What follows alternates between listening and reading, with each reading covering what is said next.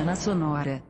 Bom dia, boa tarde, boa noite. E se você sofre de insônia, boa sorte. Estamos começando mais um episódio do podcast História e Sociedade. E o tema hoje é sobre o Domingo Sangrento na Rússia. Como ele pode ter influído de alguma maneira na Revolução Russa que aconteceria em 1917. Como era a situação social e econômica da Rússia antes e depois desse episódio trágico que foi o Domingo Sangrento. E para me ajudar aqui nessa empreitada, eu chamo novamente o meu amigo Vinícius Orix. Nós vamos bater um papo bem cabeça e bem legal, e eu tenho certeza que você que curte muito história e curte muito Revolução Russa vai curtir esse episódio. Então vamos começar aí o episódio de número 6, Domingo Sangrento. Rota a vinheta aí.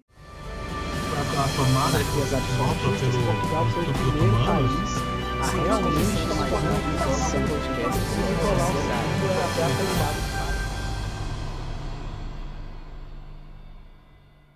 Bem, pessoal, vamos começar mais um episódio do nosso podcast História e Sociedade, episódio de número 6, onde nós vamos falar sobre o Domingo Sangrento, na Rússia. Não confundir com o Domingo Sangrento que aconteceu na década de 1970, no século 20 também, lá na Irlanda do Norte. Hoje nós vamos falar sobre aquele Domingo Sangrento lá da Rússia, poucos anos antes da Revolução Russa de 1917. E hoje, para me auxiliar aqui, eu tenho mais uma vez o meu grande amigo Vinícius Orix. E aí, Vinícius, fica à vontade aí para se reapresentar, sei que já participou aqui, e vamos lá para mais um episódio. Bom dia, boa tarde, boa noite, boa madrugada, por que não? A todos que estão escutando aqui o podcast, prazer estar aqui novamente falando de um tema que hoje não é Brasil, é história geral, é história da Rússia. Fico feliz pelo convite, Serginho. Vamos nessa, trazer muito conhecimento, muita informação pra galera. Antes de eu chegar aqui na primeira pergunta em si, vamos fazer aquele pequeno panorama da Rússia poucos anos antes desse episódio que aconteceu em 1905, daquela Rússia agrária, e a gente pode incluir guerra russo-japonesa, né? A gente pode incluir aí vários motivos aí para ele ficar mais corpulento, vamos dizer assim. Vamos lá, pessoal. Como eu sempre digo para meus alunos, a gente sempre tem que entender o cenário, o contexto, como a gente falou, da, do que a gente está estudando no momento, para entender o como era e como vai ser depois. Claro que o Domingo Sangrento, uh, esse evento na história da Rússia de 1905, ele não vai ter um impacto imediato na Rússia. Ele vai ter algumas mudanças, como a gente vai falar daqui a pouco, só que as mudanças vão de culminar lá somente em 1917. Então vai ser um efeito a longo prazo, vai ser somente 12 anos depois. Mas a Rússia, nesse momento, era um dos poucos países absolutistas que tinham no mundo ainda. A maioria vão pegar o cenário dos principais países europeus, as principais hegemonias da época, Inglaterra, França, não eram monarquias absolutistas. A França era uma república, a Inglaterra era uma monarquia constitucional, a Alemanha também era uma monarquia constitucional.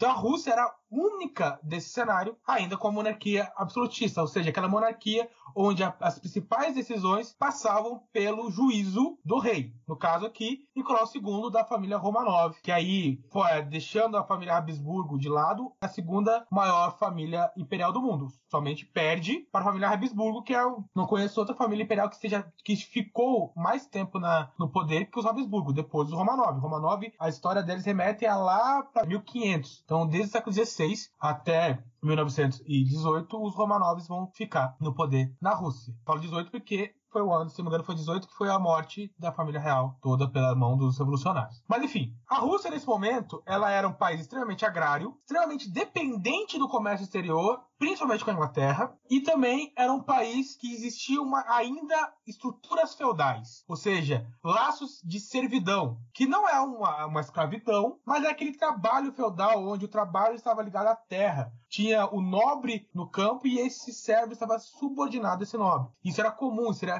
a base do trabalho na Rússia na época. Na, na toa que nesse momento é, no 80%, 85% da Rússia era agrário. Então isso era a base da Rússia na época. Mas ao mesmo tempo que a Rússia era extremamente agrária, já estava tendo o caminho da industrialização russa, principalmente em três cidades: Moscou, São Petersburgo e Kiev. Kiev que hoje é a capital da Ucrânia, que na época fazia parte do Império Russo. Na é toa que a região da Crimeia hoje tem toda a questão lá de se pertence à Rússia, se pertence à Ucrânia, o povo se declara russo, se declara ucraniano, muito por conta desse período agora de decisão e de separação que vai vir depois da Primeira Guerra, que ocorre também 12 anos depois do evento que a gente vai falar aqui agora. Mas a Rússia era isso, então era um grande país agrário que estava começando a ter a sua indústria, então estava começando a ter essa nova classe social, que é o proletariado, que é o operariado, que muita gente vai falar daqui a pouco, e também era um país que estava buscando seu local nesse movimento imperialista que estava ocorrendo na Europa na época.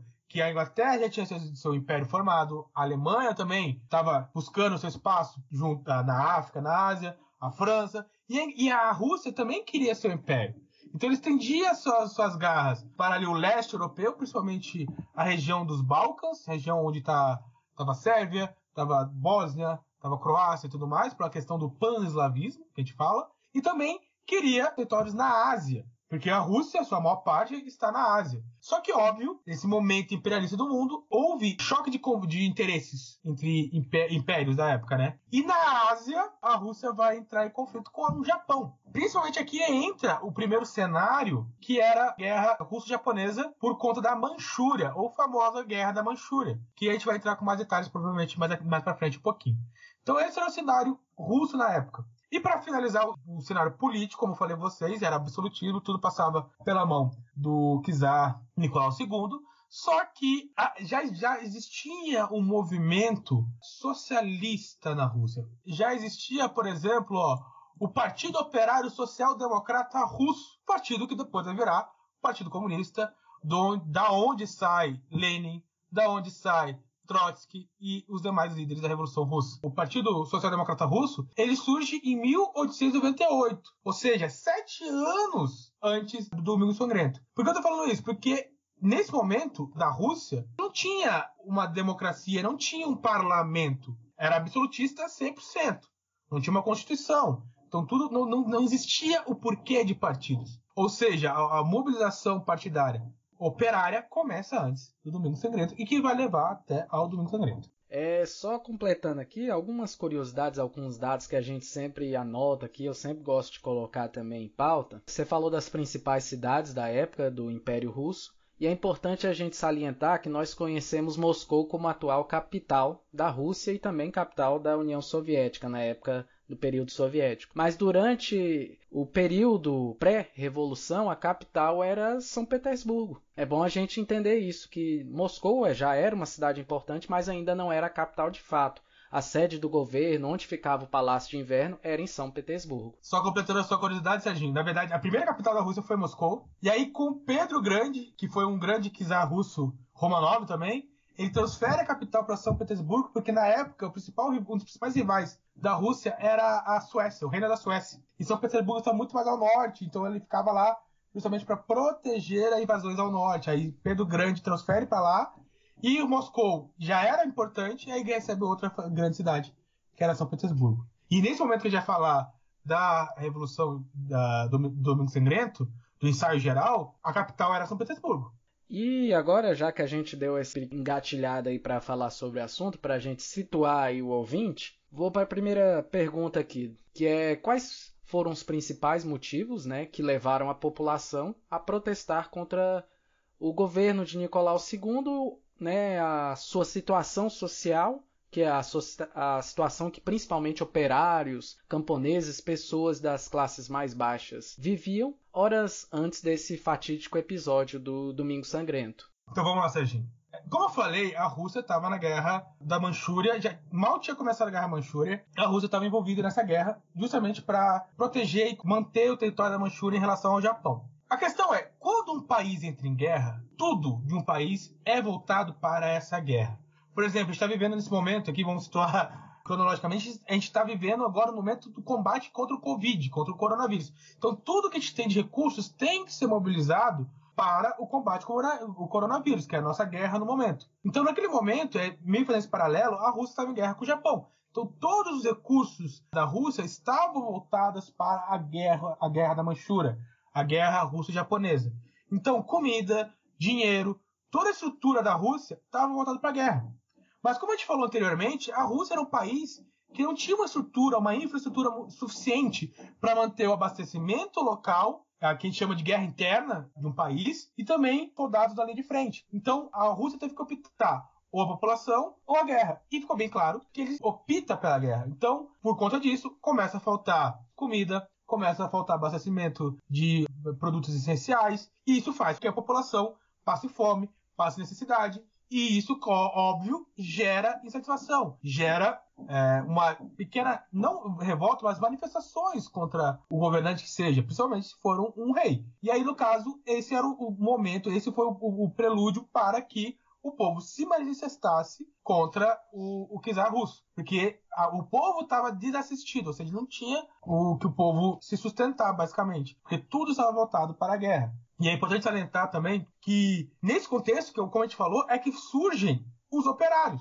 Que é essa. A gente tem que lembrar desse ponto da sociologia que a, o grande fator de revoluções nesse momento é a classe operária, que está crescendo no mundo nesse momento. Já na, na Inglaterra já era consolidada, na França também já estava consolidada, mas na Rússia estava se consolidando. Então a gente vai ver justamente esse, esse grupo, principalmente alimentado por essas ideias de, de, manifestações, de sindicatos, de mobilizações, se juntarem para manifestar por melhores condições.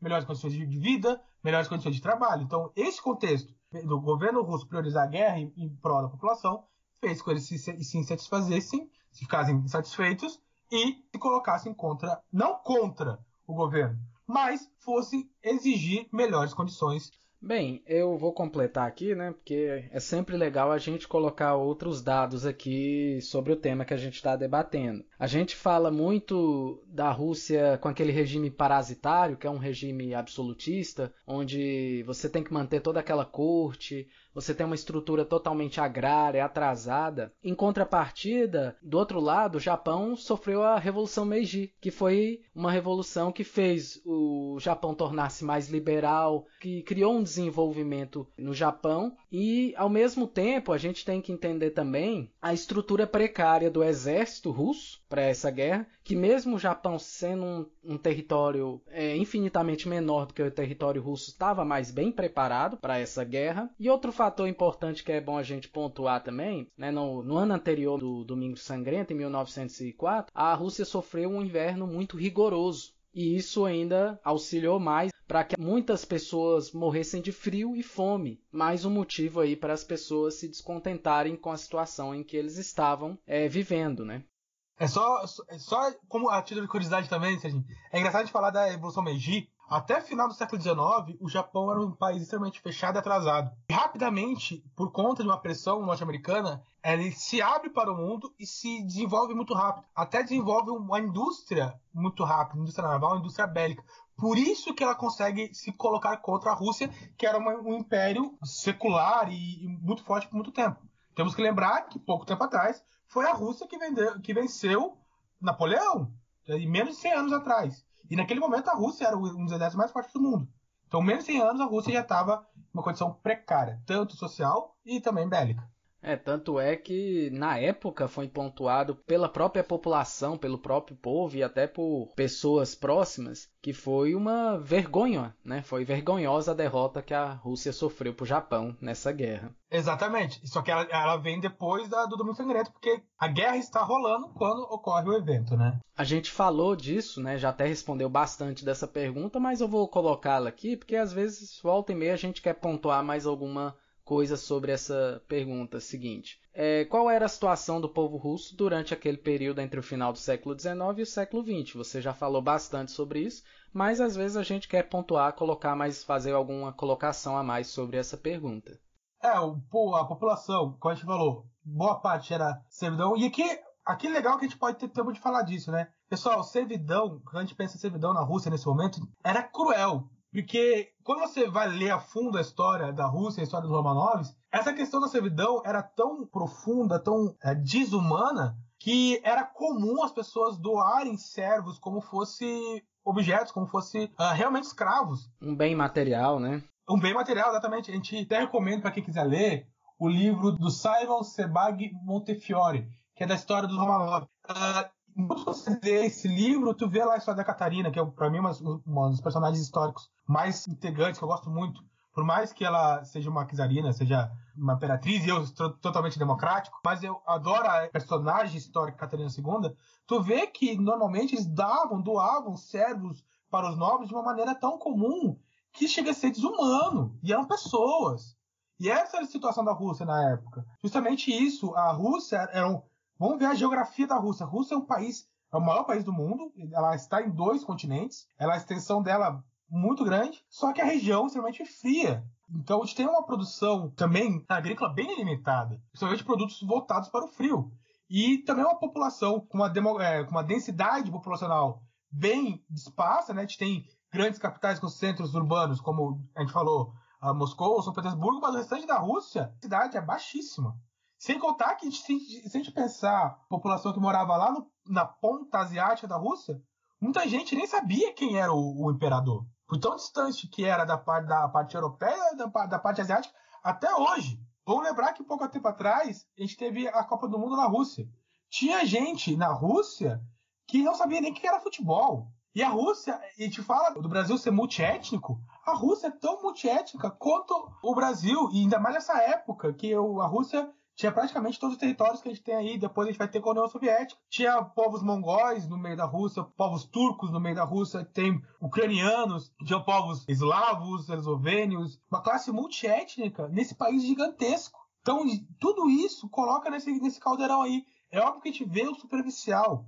E até, tipo, debater isso, a gente tinha que chamar os grandes doutores sobre a história da Rússia, né? Mas é um caldeirão de, de várias coisas fervescendo ao mesmo tempo. E a gente vê justamente esse, essa política atrasada, absolutista, pouco usual para a época, nada democrática, onde a gente tem também um rei extremamente inseguro para lidar com toda essa população. E coloca isso, esse período imperialista, esse, no período de guerra, com uma classe operária crescendo, com uma classe burguesa crescendo também. Isso é interessante a gente falar também. Então, Óbvio que a própria Rússia aqui era um, um caldeirão num fogo que já estava borbulhando porque vai acontecer 12 anos depois. O gás que faltava foi a Primeira Guerra. Então, a gente vai ver aqui para frente tudo isso. E a próxima pergunta aqui é justamente sobre isso, né?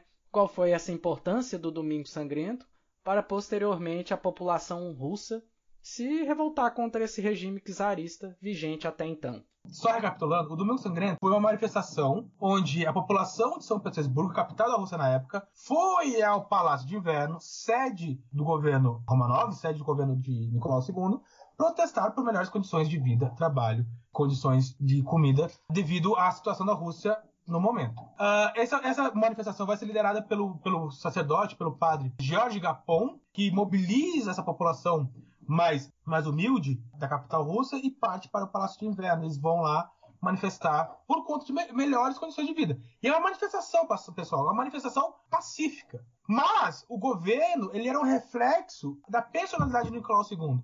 E como eu falei para vocês, Nicolau II era extremamente uh, inseguro. Ele não estava no Palácio de Inverno no dia. Só que a, a guarda da, do palácio, eles vão não entender que aquela manifestação é pacífica, para vocês terem, ter noção de como a manifestação era pacífica, os manifestantes cantavam, entoavam cânticos a favor do czar.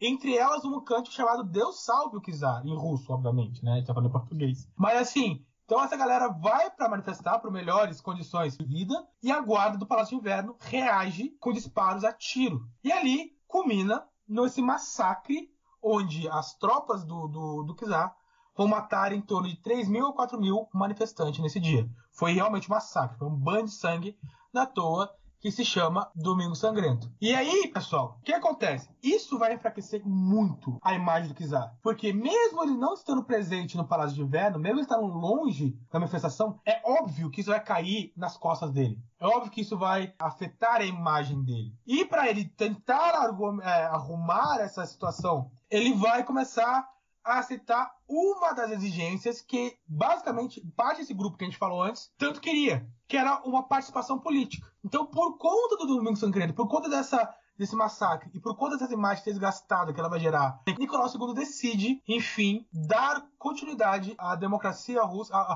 a, não, uma, uma abertura democrática na Rússia, transformando a monarquia absolutista em uma monarquia constitucional criando um parlamento chamado Duma. E para ter um parlamento, nós precisamos de partidos. Então, nesse momento, a gente tem o primeiro ensaio democrático na Rússia, onde o, o, o czar aceitava, entre aspas e muitas aspas, abrir mão dos seus poderes absolutos em prol de uma participação popular das pessoas na política. E aí cria-se a Duma, cria-se o parlamento. Por que a gente falou aspas e muitas aspas nessa questão da participação uh, democrática? Porque, por mais que Nicolau II ele cria a Duma, ele cria o parlamento, isso vai ser somente uh, uma, um fantoche. Isso somente vai ser para mostrar para a população: olha só, vocês queriam isso, estou dando isso para vocês.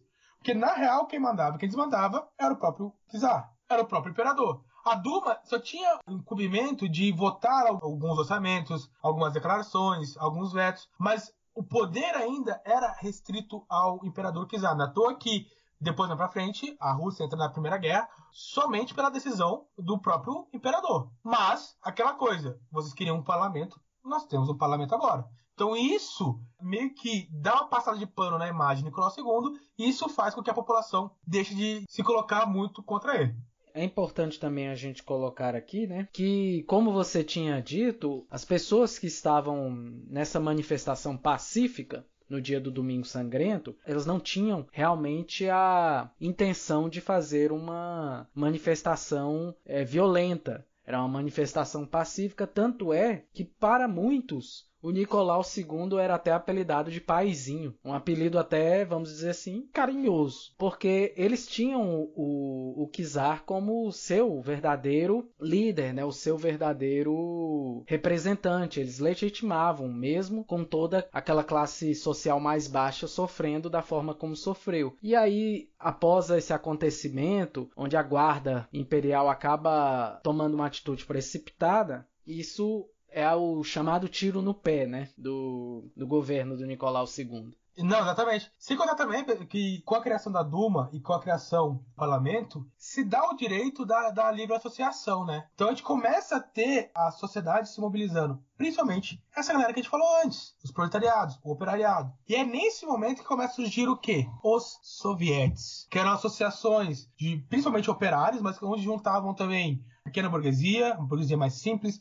onde também se juntava também camponeses, onde se juntava militares de baixa patente, justamente para discutir, justamente para debater as questões políticas voltadas para essas classes. Não é toa que os sovietes vai ser extremamente importante para o futuro. Lenin, quando chega na Rússia para fazer a Revolução de Outubro, ele já chega chamando os sovietes para o lado deles, chamado ele chega e já manda as teses de abril e já mandam todo o poder para os sovietes. Então a gente vê a primeira estrutura que vai justamente causar o impacto lá em 17. Então é muito importante. E também é nesse soviético que vai correr solta as ideias socialistas comunistas. Outra coisa que também é importante a gente falar, nesse momento, por mais que a Duma e o parlamento foram criados, aquele partido que a gente falou, o Partido Operário Social Democrata Russo, que vai vir depois ser os partidos bolchevique e menchevique, na verdade é o mesmo partido, só que com dois ramos, ele não estava, ele estava proibido na Rússia. Porque até mesmo antes da criação do parlamento, o Nicolau II perseguiu essa galera e eles foram para o exílio. Lenin, nesse momento, vivia onde? Na Suíça, onde estava exilado, justamente por conta do Nicolau II. Então ainda tem um, um partido importante para a história russa, ele não estava presente na Rússia. Então, Uh, isso faz com que uh, depois esse, a saída de Lenin para a Rússia seja muito importante para o futuro. Mesma coisa, quando a gente vai ter lá o Nicolau II abdicando o trono e o golpe menchevique, por que os mencheviques tomam poder? Porque eles estavam na Rússia e se aproveitam nesse momento de enfraquecimento russo, porque uh, o restante estava exilado. Então a gente tem a criação desse parlamento, tem a criação dos soviéticos, tudo necessário para o futuro 12 anos depois. Eu vou entrar aqui na quarta pergunta e ela também a gente meio que já deu uma palhinha do que vai vir aí, né? Que é como Nicolau II tentava de todas as maneiras justificar ou, ou mesmo abafar o massacre e posteriormente manter o seu governo mesmo na crise vivida pela Rússia. Nós falamos da Duma, ele de outras formas acabou tentando aí apaziguar os ânimos e manter o seu regime, né? A dinastia Romanov. Uh, a primeira coisa que a gente tem que entender, ou, Sérgio, uma coisa é a gente entender a figura de é, Nicolau II. Aí tem que entender o, o, a, a família dele, ele, Alexandra e os filhos. Porque isso muito mostra as medidas e as posturas do próprio Nicolau. E até porque a guarda dele reage daquela maneira. Então, Nicolau, como eu falei antes, ele era um cara muito inseguro. Por que, que ele é inseguro? Porque ele é filho do Alexandre III, que era um, era um, um czar extremamente robusto, um czar extremamente incisivo. Então, a gente já vê que a, a criança Nicolau nasce nesse ambiente muito hostil, do, do caso do pai. E também, depois, quando ele casa com a Alexandra, a Alexandra era neta da Rainha Vitória. E a gente sabe que a Rainha Vitória era hemofílica. Hemofílica é uma doença genética. E no caso, o Alexei, filho do Nicolau II, ele se torna hemofílico também. E é isso que faz a família se fechar e aumentar a insegurança do próprio Nicolau. Na toa que ele sempre via a, a, tudo ao redor dele como ameaça. A ele e ao filho. Porque o filho era o único herdeiro dele. Porque o Alexei era o mais novo de cinco filhos e as, as quatro mais velhas eram mulheres. E ele era o herdeiro. E ele tinha uma doença muito grave para a época, que é a doença hemofílica. Então, isso faz com que a família se feche mais, fique mais próxima e fique mais, justamente, insegura, com, é, com medo, mais é, reclusa em relação a isso. Então, essa, essa, essa reação da, da guarda muito traduz essa questão do Nicolau II em relação a isso. E por isso que logo ele faz essas medidas para diminuir esse, essa questão na Rússia, justamente para não botar ele, a família dele, em perigo, porque a família tinha esse tom de ameaça a qualquer momento de que algo poderia acontecer com o Alexei. E aí é importante a gente depois, isso já anos depois, com o início efetivamente da Primeira Guerra, né, da guerra por si só em 1914, porque se a gente for falar de Primeira Guerra Mundial, a gente já tem que voltar lá para o século XIX, né, porque são muitos casos que a gente pode incluir aí num período de Primeira Guerra Mundial. Mas se a gente incluir a, o período que ela realmente cronológico que nós contamos como Primeira Guerra Mundial, que é de 1914 a 1918, muito se questionou o fato de Nicolau aceitar, né, participar da guerra, entrar né, como uma, um dos países de frente nessa guerra, mesmo com toda a crise social e econômica que a Rússia vivia. E isso foi um ponto negativo para a imagem dele e para a imagem do seu governo. Né? Um dos meus temas de, de estudo, meu TCC, foi justamente sobre a Primeira Guerra. E é legal que a Primeira Guerra, ela é, uma, como a gente falou antes, né, um grande caso de família. Porque tínhamos Guilherme II, que era primo de Nicolau II, Guilherme II era neto da Rainha Vitória, que era também vó da Alexandra, esposa do Nicolau II, e era um, tipo, uma grande salada né, de, de famílias imperiais lutando. Mas uma coisa que a gente tem que lembrar, justamente, a coisa mais importante da, da, do Domingo Sangrento é que realmente o, o, apelido que ela ganha é quem sai geral. Então todas as medidas pós isso vai levar a Rússia a, em 1917, dar início à Revolução Russa. Primeira parte da Revolução, a Revolução de Abril, com os mencheviques é, subindo ao poder, e depois a Revolução de, Outubro, com os uh, bolcheviques subindo ao poder, tem reflexos, tem a raiz dela marcada em 1905. E tudo, então todo esse período tá ligado ao Domingo Sangrento, tá ligado a toda essa questão da insegurança de Nicolau, das medidas dele de tentar manter a Rússia em ordem, mesmo vindo com fracasso da Guerra da Manchúria, mesmo entrando na, na guerra sem poder entrar, porque a, a, a Rússia não tinha condições de, de. Era o maior exército militar da época, mas um exército extremamente precário e que ia faltar abastecimento. Na é toa que começam a surgir durante a guerra sovietes no meio da, do exército. Olha só, esses mesmos sovietes que surgem depois de 1905. Então, a Rússia, como eu falou, é um caldeirão que ia tornar o caldo a qualquer momento. Como a gente sabe, o fim desse episódio aí, a Rússia em 1917 sofreria a revolução, primeiro né, com a entrada dos mencheviques, ainda no início de 1917, em outubro a revolução bolchevique, e a partir dali, um ano após a família Romanov, né, do Nicolau II seria executada por esses sovietes. O Serginho, só uma coisa que, que eu esqueci de falar aqui, só para entender como era a segurança do Nicolau II e até nas, suas medidas para a Rússia. Na toa que pouco tempo depois, justamente pouco tempo depois da, da Revolução da, do Domingo Sangrento, do ensaio geral, ele vai convocar, vai escolher um, um, um feiticeiro, um charlatão, para ajudar ele a tomar decisões, que foi o Rasputin, que era um charlatão, que era um feiticeiro, justamente para tentar tratar o seu filho homofílico, e ele ganha tanta importância que passa a ser o conselheiro principal do rei, do imperador, do czar. Essa falta de autoestima do, do imperador. E a gente, aí isso um, um, governo fraco, um líder fraco, é óbvio que todo o país vai estar enfraquecido.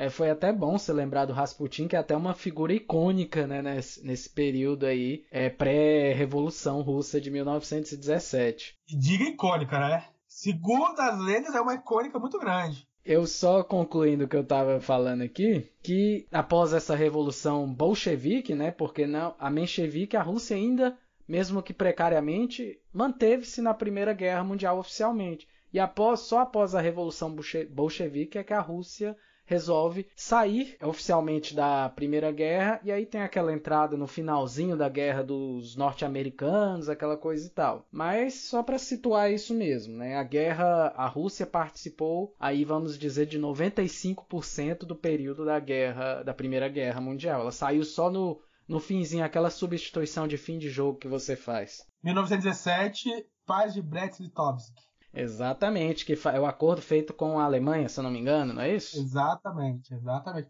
Aí é onde a Rússia perde, por exemplo, boa parte do seu território, né? Principalmente a Ucrânia. A Ucrânia, ela é. A Rússia perde, né? Ela, ela se torna independente nesse momento. É, anos depois, a União Soviética, muitos desses territórios acabam sendo incorporados e durante anos aí nós temos é, 15 repúblicas unidas aí, a Rússia e mais outras 14 repúblicas unidas aí formando uma só nação poderosíssima que cairia aí em 1991. É um tema amplo, a gente não vai expandir-se muito até porque o episódio tem aí no máximo 40, 50 minutos de duração, não dá para fazer uma coisa enorme e se a gente fosse falar detalhe por detalhe, tinha que ser uma série de episódios, né?